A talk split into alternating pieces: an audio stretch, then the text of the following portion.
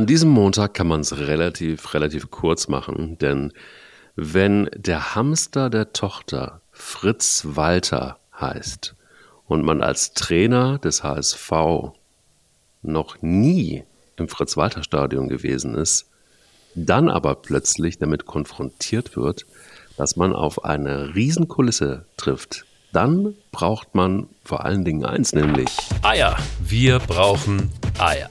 Der Podcast mit Mike Kleiss und Thomas Wagner. Hallo mein kleiner oh. Hamster, wie geht's dir denn heute Morgen? Uh, ich bin immer noch, bin immer noch bedient vom Samstagabend. schön, ich habe schön den, ich habe schön den Betze erklommen. Ja. Äh, Surrounding, Atmosphäre, alles ziemlich geil. Leistung einfach richtig scheiße. Ich weiß, willst du es jetzt, äh, willst du es jetzt direkt vorziehen oder machen wir es am Ende, zweite Liga? Ne? Du wolltest gerade ein schönes Amüsgöl mir schon schön geben hier am Montagmorgen. Ich wollte dir ne? genau so ein Gruß aus der Küche irgendwie gleich ja, am ja. Montagmorgen. Ja, ja, ähm, klar. Ich weiß nicht, wie du damit umgehen willst, aber du kannst es dir ja für hinterher aufsparen, also für gegen Ende der Folge. Gerne. Ja, ist, ist besser, ist besser, wo der Blutdruck jetzt schon oben ist. Also la- lass es uns, lass es uns ans Ende schieben. Gut, dann nehmen wir den Hamster von äh, Tim Walters Tochter erst äh, gegen Ende. Allerdings muss ich auch sagen, was hast du da für einen komischen Cut an der Lippe, sag mal? Warst Ja. irgendwie, was ist denn mit dir passiert?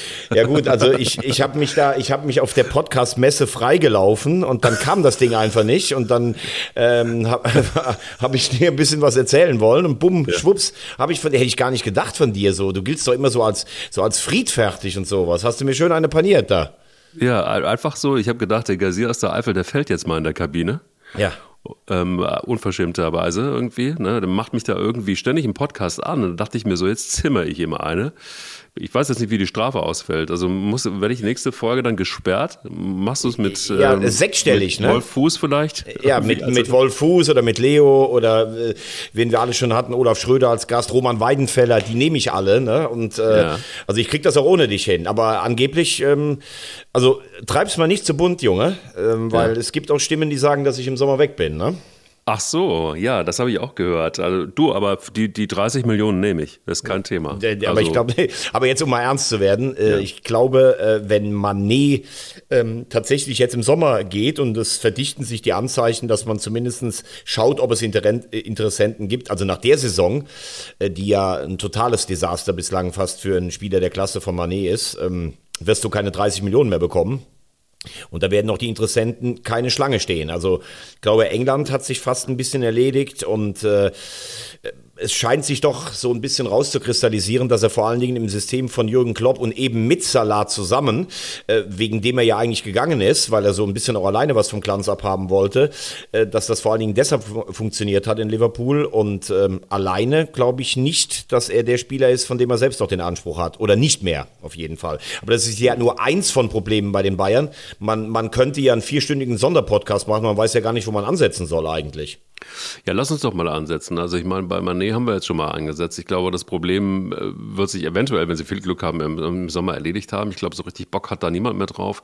Äh, was mir ja so ein bisschen auf die Eier geht, um mal bei unserem Duktus zu bleiben, äh, ist so das Moderieren von Thomas Tuchel. Ähm, der redet ja irgendwie äh, wirklich alles irgendwie schön und weich. Das Ja, ich habe ja eigentlich nämlich gedacht, du hättest heute Morgen irgendwas würdest erzählen, du bist schockverliebt in mich. Damit hatte ich ja fast gerechnet schon. Ja, das bin ich ja sowieso. Schockverliebt in unsere Mannschaft bin ich vor allen Dingen. Also unsere, unsere gesamte Podcast-Mannschaft bin ich schockverliebt. Und ähm, da ist vieles, vieles gut. Da ist noch ein bisschen Luft nach oben, aber es ist schon vieles, die Abläufe sind schon ganz gut. Deshalb äh, bin ich schockverliebt. Das ist Wahnsinn. Ich weiß nicht, was, was Thomas Tuchel verändert hat, ähm, was da mit ihm los ist, aber das ist wirklich ein, ein, ein, ein Weichspül-Sound, den, den ich äußerst schwierig finde, jetzt auch bei Manet. Vielleicht muss er es auch machen, damit er irgendwie einen Grip an die Mannschaft kriegt. Wie ist dein Eindruck? Ich habe im Moment den Eindruck, dass sich der FC Bayern komplett ver vergaloppiert hat. Dass auch dieser Wechsel von Julian Nagelsmann zu Thomas Tuchel nicht richtig war am Ende des Tages. Ich glaube, ähm, es macht sich dann doch immer mehr und mehr sichtbar aus dem, was da so rumgekocht hat in der Kabine und auch in diesem Verein. Ich glaube, da ist weitaus mehr los als einfach nur die Problematik eines Trainers. Wie siehst du es? Ja, äh, also diesen Trainerwechsel an sich, habe ich ja gesagt, sportlich kann ich den nachvollziehen. Ich glaube nur, dass man hätte früher reagieren müssen. Also äh, spätestens im Winter mit der langen WM und dass du vielleicht in dem Club ankommst.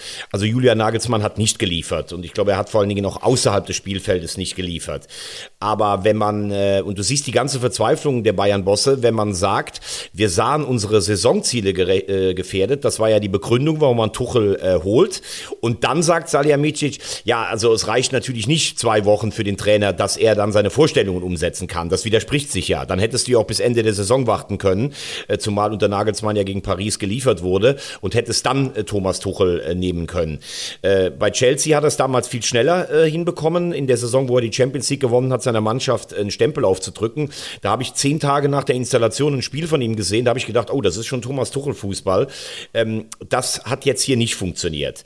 Ähm, der intern ähm, als teuerster und best, also zumindest als bester Kader äh, titulierte oder die titulierte Mannschaft, äh, vor allen Dingen hat sich ja Brazzo dafür selbst äh, am vehementesten auf die Schultern äh, gehauen, ist total unausgewogen, das darf man auch sagen. Also wenn du vorne in Anführungszeichen nur Chupo-Moting hast, der die letzten, von den letzten zehn Spielen, glaube ich, fünf ausgefallen ist wegen Verletzung und der, ich sag mal, an guten Tagen durchaus auf international, internationalem Niveau mitspielen kann, aber natürlich nicht konstant Weltklasse ist, wie Lewandowski, das war schon mal der erste Fehler. Zu hoffen, den Schein und den Strahl von Manet zu haben und dass die Gegner deshalb alleine vor Respekt fast umfallen, obwohl der ja auch kein gelernter Mittelstürmer ist, war ebenfalls falsch, weil das war eine Position, das haben wir übrigens hier schon im Sommer gesagt, die die Bayern eigentlich gar nicht besetzen mussten. Genau. Ähm, wenn du dann auf jemanden wie Knabri schaust, der, ich weiß nicht, was mit dem los ist seit anderthalb Jahren, der jetzt Spitze gespielt hat, das ist auch von der Körpersprache viel zu wenig. Übers Mittelfeld äh, mit Goretzka und Kimmich und den eigenen Ansprüchen hatten wir schon gesprochen. Die Abwehr, da muss man sagen, die Licht ähm, macht's gut, ähm, obwohl der bei Juve ja eigentlich als ja, so Stand-by-Spieler so ein bisschen kam. Pavard ist überragend. Upamecano hat auf diesem Niveau bei Bayern München auch nichts verloren, muss man auch mal klar sagen. Der hat ja. eine ganz solide WM gespielt. Die katastrophalen Fehler, die er macht in einer Anzahl pro Saison, das ist einfach viel zu viel. Letztes Jahr erinnere ich mich an das 0 zu 5 in Gladbach im Pokal, da wurde er von Tyram vorgeführt. Also die Leistung von Upamecano am letzten Dienstag in Manchester, die ist eigentlich nur schwer zu erklären. Und ähm, man muss äh, leider auch konstatieren, dass äh, Jan Sommer noch nicht ganz in der Rolle als Bayern-Torwart angekommen ist. Ich finde Sommer nach wie vor einen internationalen Klasse-Torwart. Da lasse ich auch gar nicht mit mir reden. Und diese Diskussion, ja, ist er, äh, wenn er fünf Zentimeter größer wäre, hätte er den Ball gehabt. Also das ist für mich eine lächerliche äh, Diskussion. Er ist nun mal 1,83. Äh, das Tor übrigens von Rodri war auch ein Traumtor. Und er hat in äh, City dafür gesorgt, dass die Bayern nicht fünf oder sechs Stück bekommen haben. Mit ein paar hervorragenden Paraden. Ja, das stimmt. Allerdings darf man schon festhalten, und das muss er sich auch selber ein bisschen bisschen anziehen, mit zwei, drei riskanten Aktionen hinten am eigenen Kasten, auch so äh, komische Dribblings, die dann auch so ein bisschen, ja, den, den Gegner direkt stark machen und in deiner Mannschaft so ein bisschen Unsicherheit erzeugen. Das hat er mit diesem riskanten Ding gegen Haaland da auch gemacht. Ähm, und äh, ja, sie wirken alle, dass sie sich gegenseitig hinten so ein bisschen anstecken mit dieser Unsicherheit. Ja, und dazu hast du dann in der Außenkommunikation, das ist ja dein Thema, da würde ich dann den Ball auch zu dir zurückspielen, auch einfach, also wenn ich alleine Oliver Kahn bei, beim, beim Bankett sehe, ich weiß es nicht, das ist für mich irgendwie so eine Mischung aus CEO-Speech und so einer gespielten Verzweiflung.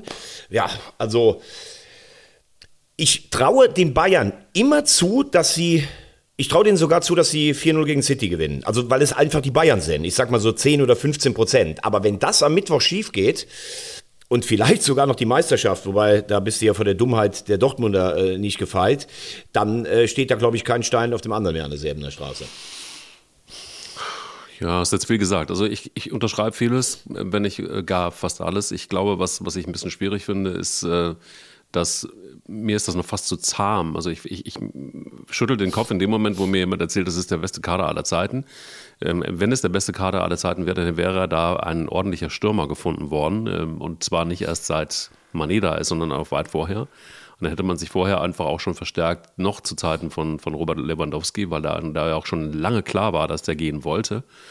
Insofern ist das alles nichts Neues und ich, ich, ich kann mir einfach überhaupt nicht erklären, wie man bei einem Fußballverein wie dem FC Bayern es nicht hinkriegt, einen adäquaten Stürmer zumindest noch äh, zu holen. Ähm, bei dem Mittelfeld haben wir, haben wir auch schon ein paar Mal drüber gesprochen. Äh, ich glaube, da, da wird es auch noch ganz gut tun. Abwehr sehe ich genauso wie du. Da ist der Einzige, der, der wirklich, wirklich verlässlich ist, äh, ist, ist Pavard.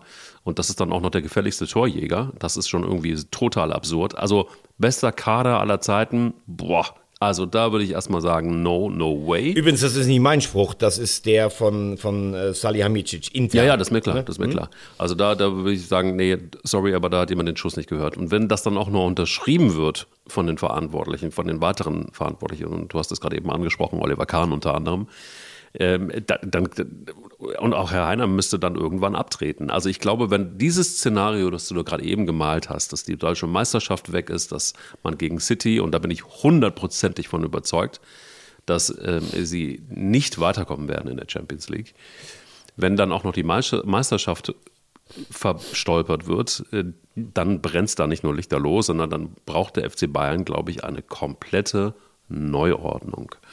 Und äh, das wird dauern. Und ob Thomas Tuchel das so mitmacht, da bin ich mir nicht so hundertprozentig sicher. Ich glaube aber, dass hinter den Kulissen schon lange, lange, lange gearbeitet wird. Also ich glaube auch, dass Thomas Tuchel jetzt in der kurzen Zeit, die er da ist, auch schon dafür gesorgt hat, dass er auch ganz klar identifiziert hat, wer gehen muss, wer nicht mehr in den Kader passt.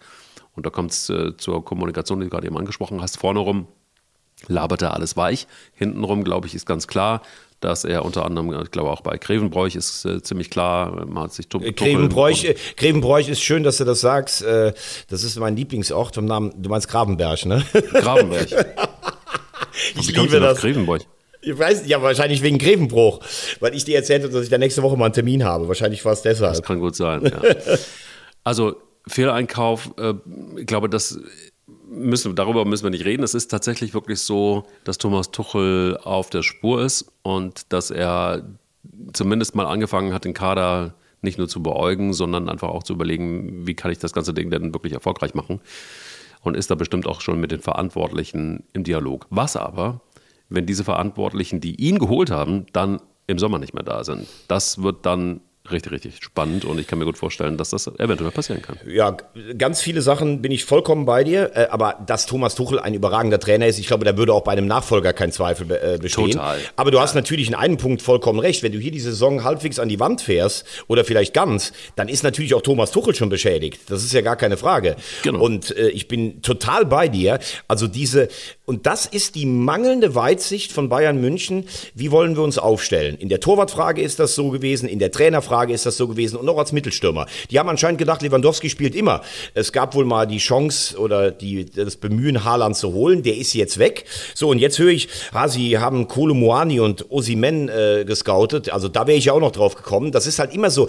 Ich würde, ich, ja nein, ganz ehrlich, ich würde mir mal ja. wünschen, oder was heißt wünschen? Ne, wünschen würde ich es mir nicht, weil ich ja mir nicht wünsche, dass der FC Bayern noch stärker wird wird. Aber es wäre doch auch immer weitsichtig, wenn ich sagen würde, so ein Kolomoani habe ich vor der neuen Saison geholt. Den hat Kröscher aus Frankreich ablösefrei geholt. Ich weiß gar nicht, ob die Bayern den kannten. Äh, ich will damit nur sagen, dass Lewandowski mit Mitte 30 irgendwann mal aufhört. Das ist ja auch klar. Und da muss ich dann auch eine Übergangsregelung finden. Und deshalb wirkt der Kader von den einzelnen Spielern, auch ein Cancello ist sicherlich ein guter Spieler, aber anscheinend passt er gar nicht ins System. Das ist so, ich hole mir da einen und da hole ich mir einen und dann bin ich stolz und äh, grinse wie eine Schmusekatze äh, oder eine Grinsekatze, dass ich diese Leute da habe. Und wie gesagt, Fußball ist immer Tagesgeschäft. Wenn die Bayern 5-1 gegen City gewinnen, dann sagen wir nächste Woche, boah, war das ein, ein, absoluter Wahnsinn. Aber wenn sie letztlich dermaßen chancenlos sind, wie sie in Manchester waren, obwohl sie eine gute erste Hälfte gespielt haben oder eine gute erste halbe Stunde, das dürfen wir auch ruhig mal festhalten, ähm, dann, das, das ist nicht der Anspruch, äh, Anspruch von Bayern München. Und äh, ja, ich habe das Gefühl, es ist keine Vision gerade im Moment so richtig da und es ist auch nicht die letzte Führungsstärke da.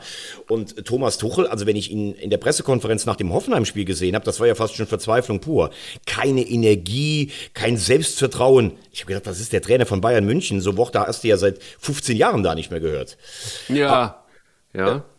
Aber damit wären wir dann eigentlich schon dabei, dass, wie Thomas Müller richtig sagt, ja eigentlich nichts passiert ist, weil der BVB sich unfassbar dämlich anstellt.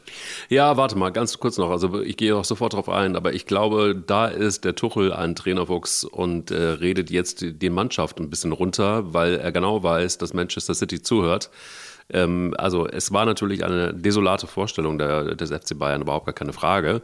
Nur das war mir mindestens drei oder vier Schritte drüber also aufgepasst. Ich glaube, da redet er tatsächlich etwas runter, um äh, vielleicht dann auch ähm, psychologische Kriegsführung dazu betreiben. Aber Mike, da muss das man natürlich schon noch aufpassen, wenn man am Klar. Dienstagabend nach 0-3 sagt, ich bin schockverliebt in meine Mannschaft, die in der zweiten Hälfte vorgeführt wurde und dann jetzt so draufhaut. Also du kannst zwar die Klaviatur von oben nach unten spielen, aber ich meine, das Spiel gegen Hoffenheim war ja auch grottenschlecht. Also dass ja, ja. man bei einem 1-0 praktisch ums, um den Ausgleich bettelt und du hattest ja das Gefühl, wenn es noch 10 Minuten weitergeht, dann gewinnt eher Hoffenheim das Spiel. Spiel.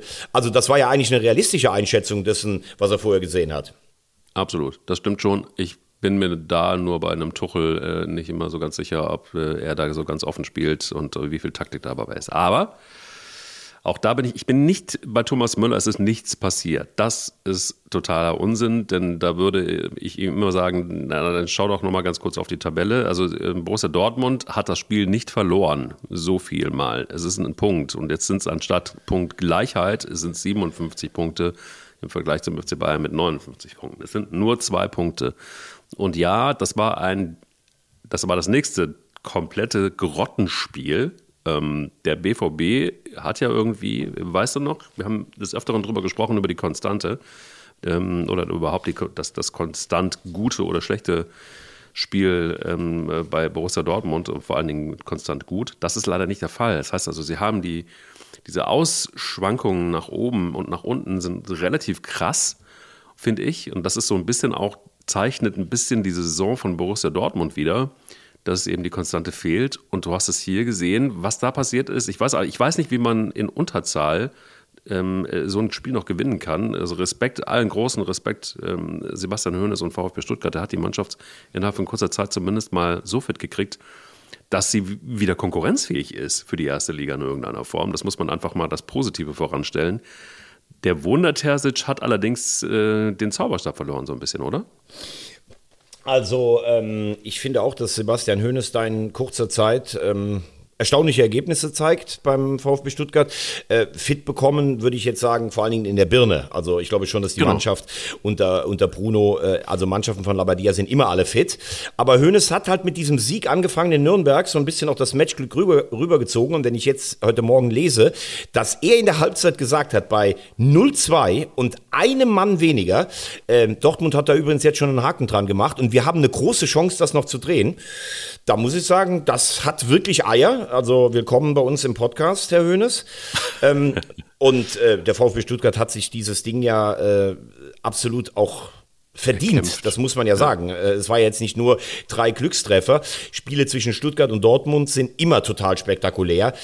Aber da muss man jetzt wirklich sagen, also da fallen mir fast schon keine Attribute mehr für ein. Du führst 2 zu 0. Du weißt, dass die Bayern, du bekommst ja auch mit, die führen in der Halbzeit auch nur 1-0. Irgendeiner wird ja wahrscheinlich auch mal gesagt haben, es steht 1-1. Du fängst zwei Gegentore gegen einen Gegner in Unterzahl. Dann machst du in der Nachspielzeit das 3-2 und du schaffst es nochmal mit dem eigenen Arsch hier das einzureißen. Also das ist schon, das ist schon Wahnsinn, muss ich wirklich sagen. Ähm, da bin ich auch fast persönlich stocksauer über, über, über die Dortmunder. Äh, wenn du dir Edin Terzic angeguckt hast, der hatte ja einen Blick, der war, das, du hast ja gedacht, dem wäre die große Liebe weggelaufen. Der war so sauer mhm. nach dem Spiel. Ja, ja. Ich glaube, wenn der in die Kabine gegangen wäre, der hätte alles durch die Gegend ähm, gefeuert irgendwie. Der war, der fühlte sich von seiner Mannschaft, die er immer verteidigt hat, absolut im Stich gelassen. Und ähm, ja, es hat eigentlich gar nichts mehr von dem gestimmt, was wir in den letzten Wochen auch gelobt haben. Also Emre Can hatten wir gelobt, der war am Samstag daneben. Im Mittelfeld Bellingham, das, der spielt die schwächste Halbserie, seit er da ist, ist vor allen Dingen mit sich und der Welt total unzufrieden, will alles machen und macht nichts richtig. Ich muss auch den von mir äh, immer hochgelobten Marco Reus dann beim, beim Gegentor, muss ich auch kritisieren. Was war das für ein, das war kein Sprint, das war irgendwie, ich laufe teilnahmslos nebenher. Ähm, das war nach vorne zu wenig. Brandt ist überhaupt nicht mehr in der Form, die er hatte. Ähm, und ganz ehrlich, es ist einfach nicht meisterschaftswürdig, wenn ich diese Konsequenz äh, vermissen lasse. Es kann immer mal einer, einer durchrutschen oder sowas, aber so viele Fehler auf einen Schlag, also das, das war ein Desaster. Und deshalb glaube ich am Ende dann doch, dass es tatsächlich, bin ich bei Thomas Müller, dass nichts passiert ist, weil die Bayern denken, ey, wir spielen so einen Mist zu Hause gegen Hoffenheim und die Dortmund haben alles am Silbertablett, zumindest punktemäßig mit uns gleichzuziehen. Sie haben ja noch das bessere Torverhältnis und nutzen auch das nicht. Also, das wird schon was hinterlassen. Äh, jetzt bietet der Spieltag nächste Woche halt nochmal das Ding, dass Dortmund ein Heimspiel hat und Bayern spielt in Mainz. Mainz ist richtig gut drauf. Äh, Im Pokal haben die Bayern zwar da klar gewonnen, aber da könnten sie was liegen lassen. Also ich würde fast glauben, Dortmund hat nur noch eine Chance, Meister zu werden, wenn sie alle Spiele gewinnen. Aber das war ohne Wenn und Aber ein brutaler Rückschlag. Und dabei dachte er schon, dass äh, sie das Dümmste schon erlebt haben, hat er gesagt. Ja. also es hat wohl dann doch noch nicht so ganz gereicht in Sachen Dummheit, äh, so einen Sieg wegzugeben. Aber gut, ähm, lass uns vielleicht einfach nochmal so ein bisschen gucken, was ist sonst noch passiert. In der Liga war ein spannender, ähm, finde ich zumindest ein recht spannender und auch ein sehr krasser Spieltag. Ähm, ich finde tatsächlich auch, äh, guck mal, der SC Freiburg ist wieder da. Ähm, ich, ähm, hat, wir hatten, hatten sie ja eigentlich schon wieder auch aus der Champions League runter moderiert. Und ähm, jetzt kommen sie dann doch wieder und drehen so ein Spiel wie gegen Bremen. Finde ich, ähm, war auch, war jetzt irgendwie auch nicht außergewöhnlich gut, aber es ist tatsächlich so, dass sie wieder liefern. Hat mir großen Spaß gemacht. Ich ähm, äh, bin auch ehrlicherweise beeindruckt, dass äh, sich Augsburg wehrt. Ich bin auch davon beeindruckt, dass Union Berlin komische Spiele ähm, spielt, wie jetzt gegen Bochum. Ähm, und plötzlich, und da würde ich gerne mal mit dir so ein bisschen hingucken, sieht das so ab Platz 12, 11, 12, sieht das irgendwie ganz schön finster aus, im Sinne von ganz schön knapp aus. Da ist es wirklich, rafft sich das alles so ein bisschen zusammen. Und ähm, ja, mit Hertha BSC, wenn wir schon mal Richtung unten gucken wollen, da hat es jetzt auch noch mal einen Schlag getan. Damit hat, glaube ich, niemand gerechnet, oder? Boah, jetzt hast du aber hier einen schönen äh, Marsch. einmal durch. Ja, von Platz drei runter. Äh, also dann antworte ich dir ganz kurz in einem Satz zu dem, was du gesagt hast jeweils. Ähm, Union, es bleibt dabei, das ist eine Sensationssaison, aber es bleibt auch dabei, sie haben Probleme, defensive Gegner zu Hause auszuspielen. Ja, ähm, ja Augsburg hat sich gewehrt, aber hat letztlich in Leipzig verloren, auch das verdient. Äh, Freiburg, ganz wichtiger, dreckiger Sieg, du liegst zurück und mit einem ja. Doppelpack drehst du das Ganze. Ähm, das heißt, die drei spielen zwei Champions League Plätze aus und Leverkusen, würde ich sagen, bleibt dann auf sechs.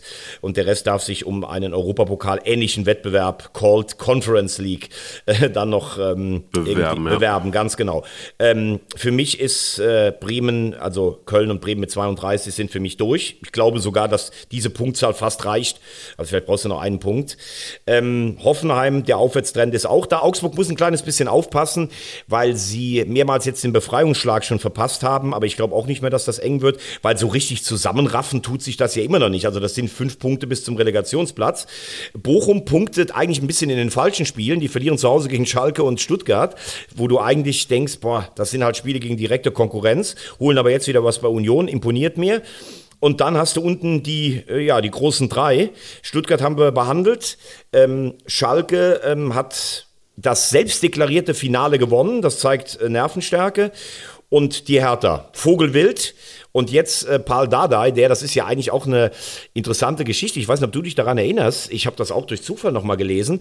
Als der neue Präsident Kai Bernstein gewählt wurde, der ja eine Vergangenheit als Hertha-Ultra hat, ist er ja angetreten gegen äh, Frank Steffels, glaube ich, ähm, einen ehemaligen äh, CDU-Politiker aus der Hauptstadt.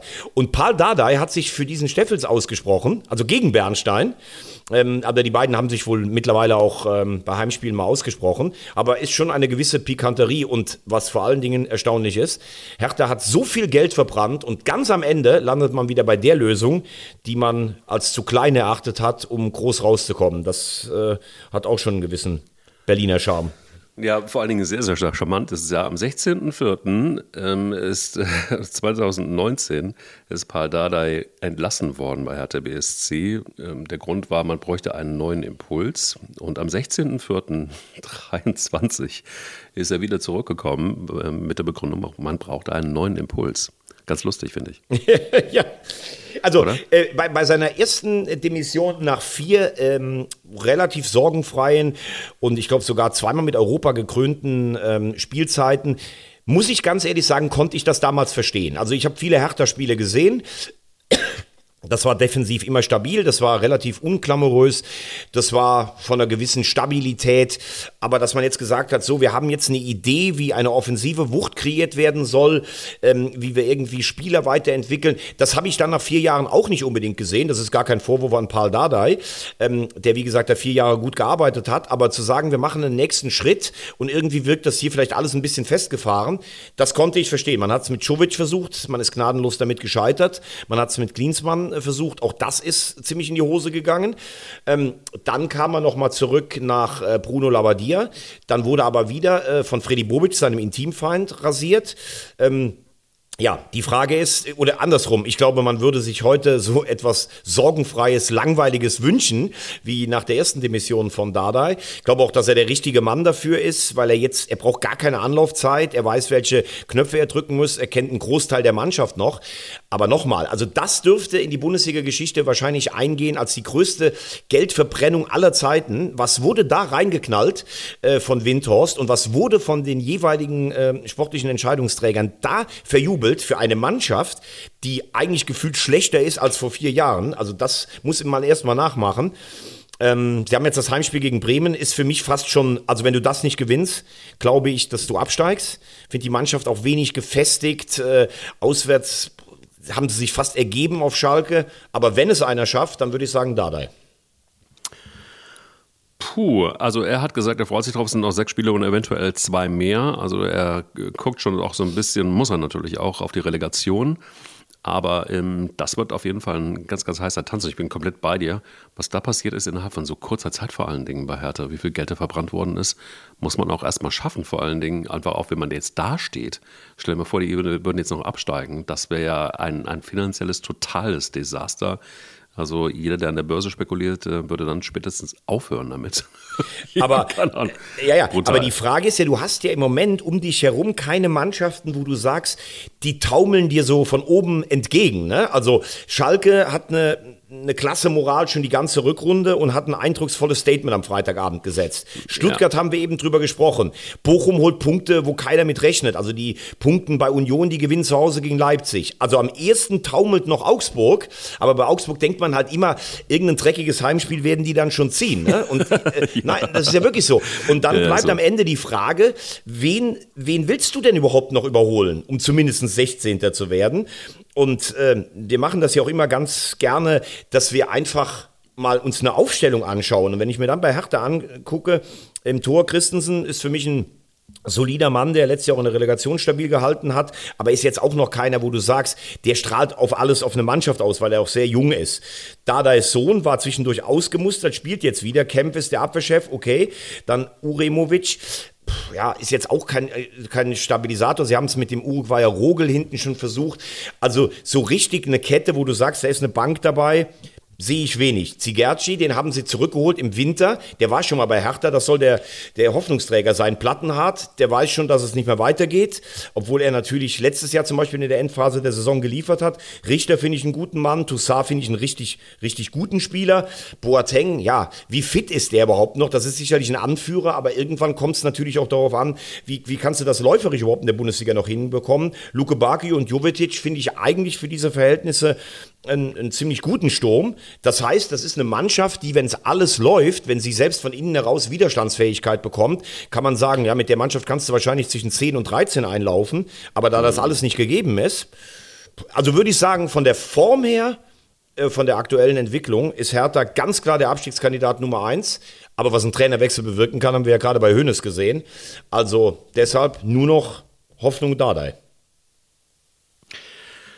Puh, mein lieber Freund, da war ein ganz schöner Ritt jetzt nochmal durch die Hertha-Geschichte hindurch und wir gucken, was in der zweiten Liga los ist. Und da sieht alles plötzlich ganz, ganz anders aus. Und da ist ein sehr, sehr tief durchatmender Thomas Wacken, den ich schon lange, lange nicht mehr so auf Zinne erlebt habe, völlig richtigerweise. Aber lass uns vorne beginnen, nämlich dort, wo St. Pauli äh, verloren hat gegen Eintracht Braunschweig, hätte niemand so richtig mit gerechnet, ich jedenfalls nicht.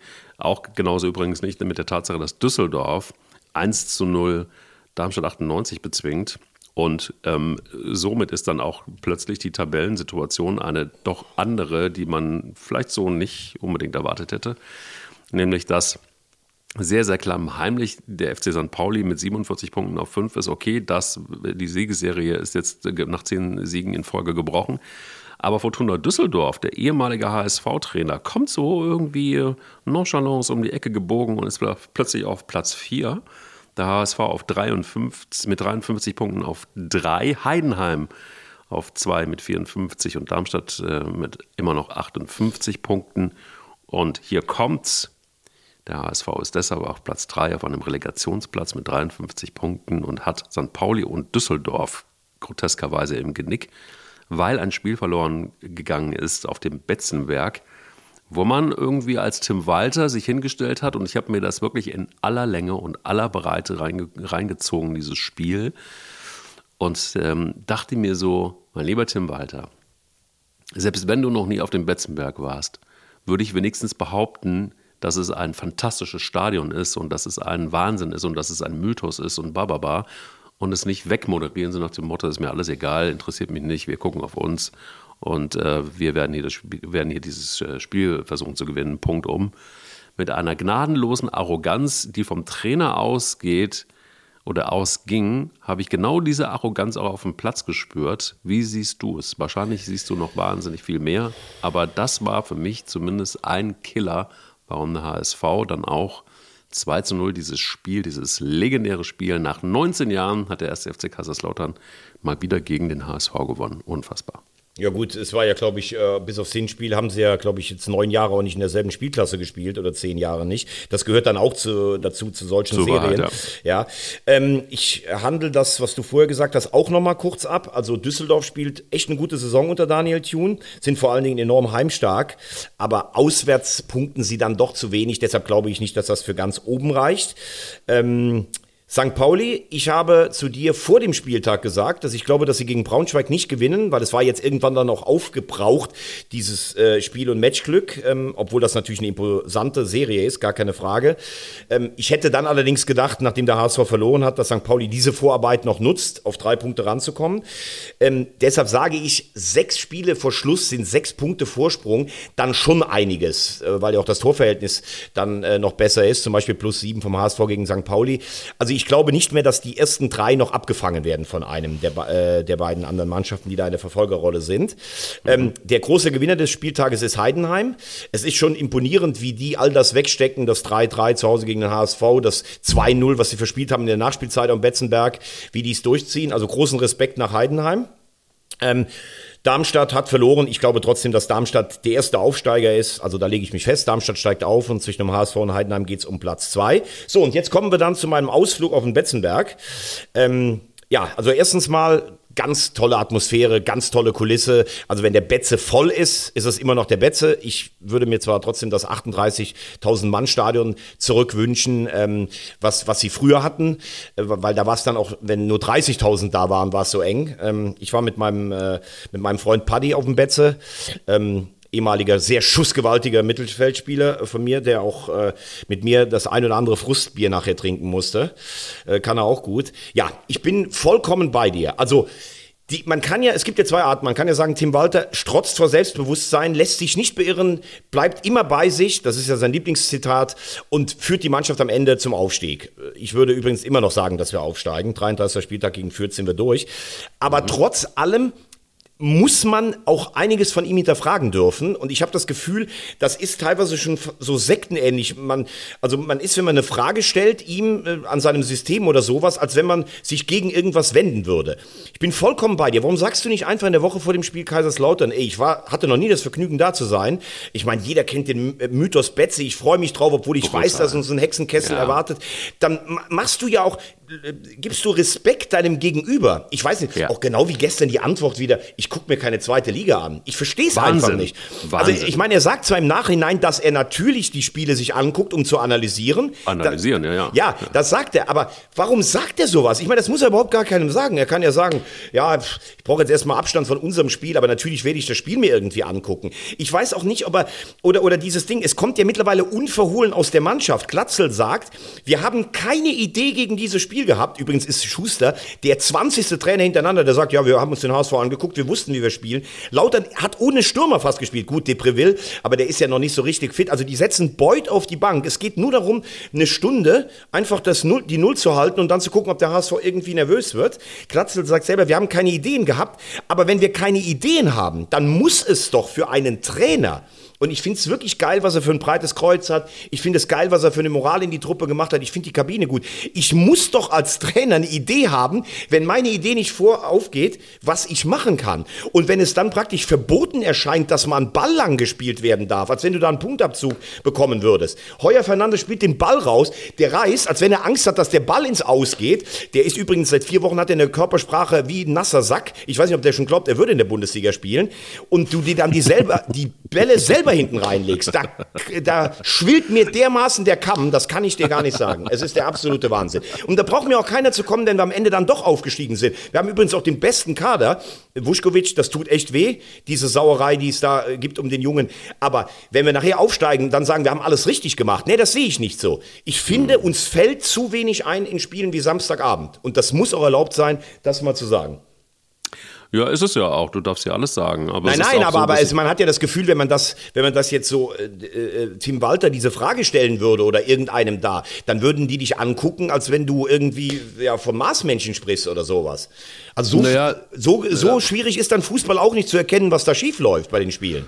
Ja, also sie haben ja so ein bisschen den, den ähm, äh, Jonas Bolte irgendwie aus der Kommunikation rausgenommen. Es ist ja nur noch Tim Walter, der spricht und du, ich bin da komplett bei dir. Ähm, äh, guck ihm in die Augen, wenn er, wenn er Interviews gibt. Das ist auch eine, eine gewisse, ein gewisser Wahnsinn, den er ja sowieso in sich trägt. Aber ja, aber das finde ähm, ich ja teilweise auch geil. Also ja, ich finde es nicht mehr geil. Also ich finde es seit seit dem Spiel jetzt wirklich fand ich es nicht mehr geil, weil es einfach auch nicht mehr auch nicht mehr geil wirkt, weil es auch nicht mehr ähm, äh, souverän wirkt und weil es auch nicht mehr so ist, dass man sagt, so hey, genauso wie genau das, was du gerade eben gesagt hast, ein Stück Demut.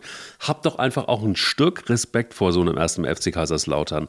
Hab doch auch ein Stück weit Respekt vor so einer zweiten Liga und ähm, selbst wenn du dir kein einziges Spiel in voller Länge anguckst, was ich übrigens nicht glaube, das kann ich mir, das kann und will ich mir nicht von einem Nein, das, das hat, nein, das sagt er ja auch. Er guckt sich in der Woche dann an, um äh, aus dem Spielen was rauszuholen. Er guckt sich, glaube ich, nicht live an, das wollte er damit sagen. Aber warum überhaupt so ein Zitat zulassen, ja, was, was auch, ne, so, ja. ich verstehe es ja. nicht. Ja, versteht irgendwie, glaube glaub ich, auch, verstehen weniger. Also selbst HSV-Fans, äh, heiß, heiße HSV-Fans wie du, verstehen es nicht. Aber du, dann sei es drum. Wir gucken ja, aber ich würde mir an, einfach wünschen, Mike, Mike, ich würde mir einfach nur wünschen, dass jemand, er kommt ja sehr gut mit Horst Rubech zum Beispiel äh, aus. Horst Rubech schwört ja auf Bolt und Walter. Ähm, und ich finde das auch alles völlig okay. Ich, ich hoffe und bin immer noch sicher, dass es in der Bundesliga endet. Wenn sie, äh, wenn sie nicht aufsteigen, glaube ich, dass auch da äh, jeder Stein umgedreht wird. Auch die, äh, die verantwortlichen Personen aber dass ein Horst Rubesch mal sagt, Tim, ganz ehrlich, es ist auch nicht schlimm, wenn du mal zehn Minuten umstellst und Bälle einfach nur mit langem Holz nach vorne schlägst. Gerade gegen Lautern, die wissen dann vielleicht mit dem Ball auch nicht so viel anzufangen. Ähm, äh, mach das doch einfach mal und niemand wird dir einen Punkt dafür abziehen. Dieser, dieser, dieser ganz schmale Grad von Menschen, die Führungspersönlichkeiten sind, das ist er ja ohne Zweifel, ist, dass irgendwann einer die auch mal sagen muss, hey, komm, jetzt guckst du dir das einfach nochmal an und nimmst einfach eine kleine Nuance vor, dann bist du noch ein besserer Trainer. Das finde ich dann schon wichtig, das auch mal zu erlauben. Und Konsequenz in allen Ehren, Kontinuität auch. Aber gar nicht mal nach links und rechts zu schauen, das ist nicht richtig. Und äh, ich glaube trotzdem, dass äh, die kriegen jetzt diese Woche so auf die Fresse, äh, auch, in, auch äh, medial. Ich glaube, dass wir am Freitag das Spiel gegen St. Pauli gewinnen. Wie gesagt, ich habe großen Respekt vor dem, was St. Pauli da gespielt hat in den letzten Spielen. Aber zehn Siege aus zehn Spielen dürfen auch nicht darüber hinwegtäuschen, dass es da auch Phasen gab, wo sie enormes Glück hatten. Aber man muss sagen, bei der Konstanz von Heidenheim ist es ja fast schon, äh, ist es ja fast schon zwingend, einen, äh, einen Sieg einzufahren. Ich glaube, wenn du fünfmal aus sechs Spielen gewinnst als HSV, dann gehst du direkt hoch. Das wäre meine Hochrechnung. Zehn Siege aus zehn Spielen, so habe ich mich auch gefühlt, bis äh, Thomas Wagner kam und die Champions League in Grund und Boden getippt hat. ähm, das ist wirklich ein Desaster. Auf, hinten raus geht mir die Luft aus, also wie beim Fußballspielen früher. Es ist zum Kotzen. Ja, du bist halt einfach also, nur, du bist halt für das schöne, ästhetische Spiel da. Und, absolut. Und ich grätsche halt du, in der 93. Du, noch nochmal rein. Ne? Die dreckigen Spiele gewinnst du. Alter. Das, ist, das ist jedes Mal wieder dasselbe. Lass also, uns das heißt, tippen. wir müssen uns, genau. Lass uns tippen. Lass uns tippen. Neapel gegen Milan, morgen 21 Uhr. Oh, das ist insofern relativ spannend. Milan hat 4-0 in der Meisterschaft gewonnen, mit Glück letzte Woche 1-0. Neapel scheint ja. leider jetzt gerade so ein bisschen seine erste große ja. Welle sich zu nehmen. Ich ja. hoffe, dass Osimen da ist und ich will einfach, dass es eine magische Nacht wird. Ich möchte, dass Neapel die Champions League gewinnt. Ich sage 3-1 für Neapel. Wow, okay, krass. Äh, hätte ich nicht gedacht, aber ich glaube, es wird eine Verlängerung geben und am Ende des Tages gewinnt dann doch äh, der SSC Neapel. Ja, aber wie viel? Das musst du ja sagen. Also wir müssen ja mit zwei Toren dann gewinnen. Ja, ich weiß, es wird ein, es wird ein, es wird ein 2-0. Okay, 2-0. Also, ja. dann sind wir uns ja beide einig, dass Neapel weiterkommt. Ja, ja, auf jeden Fall. Chelsea gegen Real Madrid, äh, sage ich, Chelsea hat eigentlich eine gute Mannschaft, mit Lampert leider einen schlechten Trainer. Ähm, Real wird sich das nicht mehr nehmen lassen. Ich sage 1-1. Ja, also ich glaube, dass Real Madrid auch das 2-0 gewinnt. Der aktuelle Champion wird auch äh, versuchen, zumindest wieder im Endspiel gegen Neapel zu gewinnen. Aber da sind wir noch lange nicht. Das heißt aber trotzdem, dass Real Madrid weiterkommt. Inter Mailand gegen Benfica, da war ich im Hinspiel echt ähm, ja, da war ich echt beeindruckt, weil ich habe ja Benfica so gelobt. Sie haben erst gegen Porto verloren, dann 0-2 gegen Inter. Inter in der Meisterschaft bodenlos, aber in Europa. Ich glaube nicht, dass sie sich ein 0-2 noch holen lassen. Sie werden kurz zittern müssen. Ich sage, das geht 1-2 aus, aber Inter kommt trotzdem weiter. Das sehe ich anders. Ich glaube an Roger Schmidt, ich glaube an Benfica, ich glaube daran, dass sie das äh, mit äh, 3 zu 1 gewinnen. Da, das heißt 3-1 und dann im Elfmeterschießen, oder? Dann in der Verlängerung und dann.